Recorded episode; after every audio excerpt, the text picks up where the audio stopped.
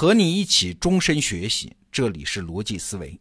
今天啊，咱们再说一个我在得到 APP 每天听本书这个产品里面听到的一本书，叫《艺术品如何定价》。作者呢是荷兰阿姆斯特丹大学的艺术教授奥拉夫·维尔苏斯。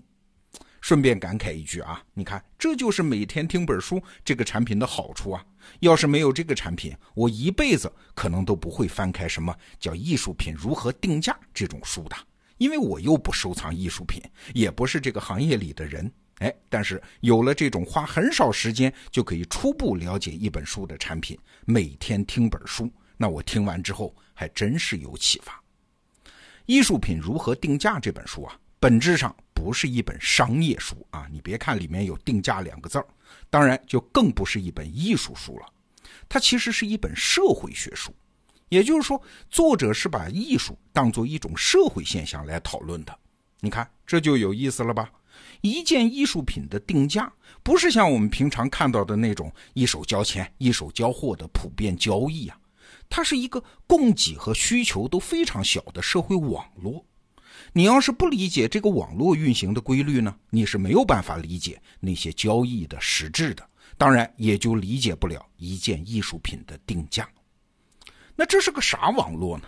按照这本书里的描述啊，它其实是一个艺术家的培养机制，而不是一个艺术品的生产机制。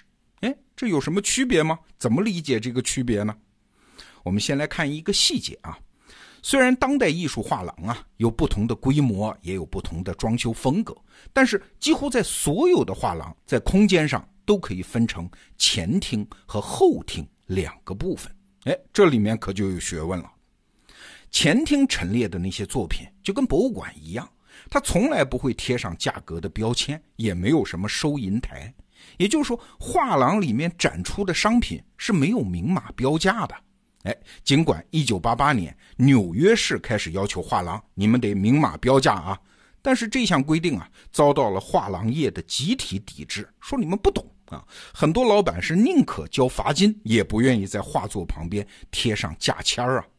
他们不仅不愿意贴价签他们甚至都不会开口谈价格。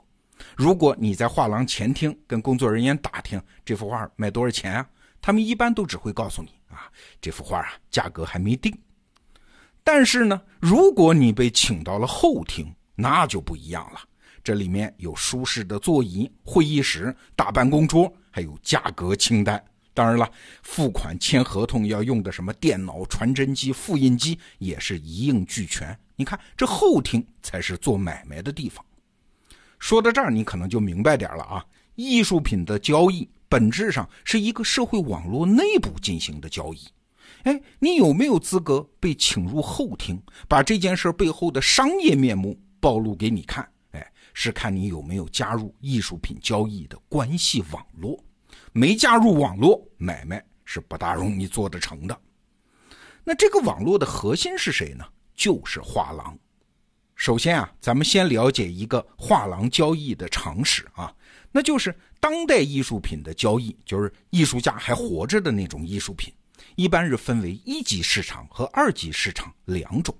什么叫一级市场呢？就出售的是当代艺术家的新作，也就是说这些作品是第一次进入交易。而二级市场呢，是买卖已经被出售过一次甚至多次的作品。哎，那我先问一个问题啊，你猜画廊老板更希望参与哪种交易呢？表面上看啊。二级市场的艺术品，因为已经买卖过一次了嘛，说明已经有人认它的艺术价值了，有了基础定价了，所以这个交易相对安全。而且呢，画廊老板对艺术品的价值判断，通常总会比那些买家要准嘛。俗话说，只有错买，没有错卖啊。所以利用这种信息不对称，是很容易让画廊老板赚到差价的呀。那按说，画廊老板应该更热衷于这种生意啊，事实上，恰恰相反，画廊老板虽然也干这种二级市场的交易，但是他们通常非常谨慎，就是他参与了，也要尽可能避免让人注意到他参与了。哎，这是为啥呢？因为啊，画廊老板在这个艺术品交易的网络里面的定位是艺术保护人，而不全是商人。他们自称是艺术家的朋友，银行家，甚至是保姆。整个过程大概是这样的啊，就是画廊看中了一个艺术家，会资助他们的生活，长期经营他们的全部作品。哎，你想，这就是一个养成游戏呀。那艺术家的名气越大，作品就价格越高。早期收藏的那些画作呢，当然也就能卖出更多的价钱。那最后产生的那个更高的价值，再在艺术家和画廊之间分配。所以你看，画廊老板挣的是什么钱？是一种长线的钱。好，你明白了这一点，就知道为什么他们参与二级市场交易很谨慎了。因为参加二级市场交易，只要画廊老板挣到钱了，那只能证明你赚了差价呀。那你要么是欺负了客户，要么是欺负了艺术家。无论哪个原因，都会有损他作为刚才我们说的那个词儿啊，艺术保护人的声誉。而生育这件事儿，对于小圈子，对于这么紧密的网络来说，是比现钱更珍贵的东西啊，更牵涉到长期的利益。那你可能会问喽，画廊老板不把画卖给陌生顾客，那他卖给谁呢？哎，是那种一旦买了画，在动机上，至少是动机上啊，就不打算再把它卖掉的人。你说还有这种顾客吗？当然有啊，就是那些收藏家，甚至就是博物馆啊。画廊更倾向于把艺术品卖给他们，所以才搞出什么前厅后厅、自己人、外行人之间那种区别对待嘛？为啥呢？刚才说过了啊，画廊老板玩的是一个养成游戏，他更希望看到的是一个艺术家的不断成长，他作品的价格节节攀升。知名收藏家或者是博物馆这种顾客，一旦收藏了某一幅画。这本身就是对艺术家价值的肯定和背书啊，有助于艺术家市场价值的成长啊，所以他们当然是好顾客。那如果卖给那些土豪啊，一时兴起要买一幅画玩玩，挂在客厅里，或者是那种专业的低买高卖的中间商，那就难免会引起艺术作品价格的剧烈波动。这对画廊老板的艺术家养成游戏，你想都想得明白吗？是有破坏作用的。他们当然就不乐意，这倒不是说啊，他们在道德上很高尚，画廊老板也是商人，也是要赚钱的。但是这个行当里的价值产生方式，主要是艺术家和作品的增值，而不是赚差价呀，所以才会有他们这样的行为方式。我举个例子你就明白了。我们都知道啊，著名画家梵高一辈子一张画也没卖出去过。所以我们觉得很惋惜啊！哎呀，这个梵高一辈子过得很贫苦啊。这么说呢也是事实，但是啊，我们没有看到这张网络的其他部分。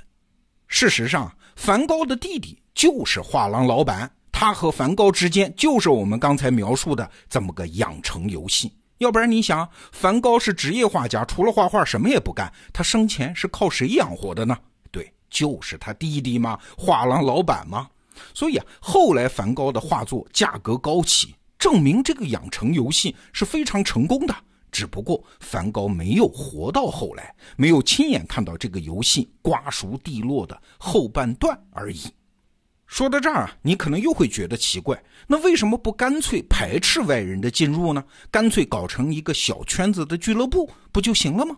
为什么还要像开一个商店那样开个画廊呢？为什么还要搞什么前厅后厅的这种把戏呢？为什么还要有二级市场呢？甚至还要有只看出价、外行人也能参与的那种艺术品的拍卖会呢？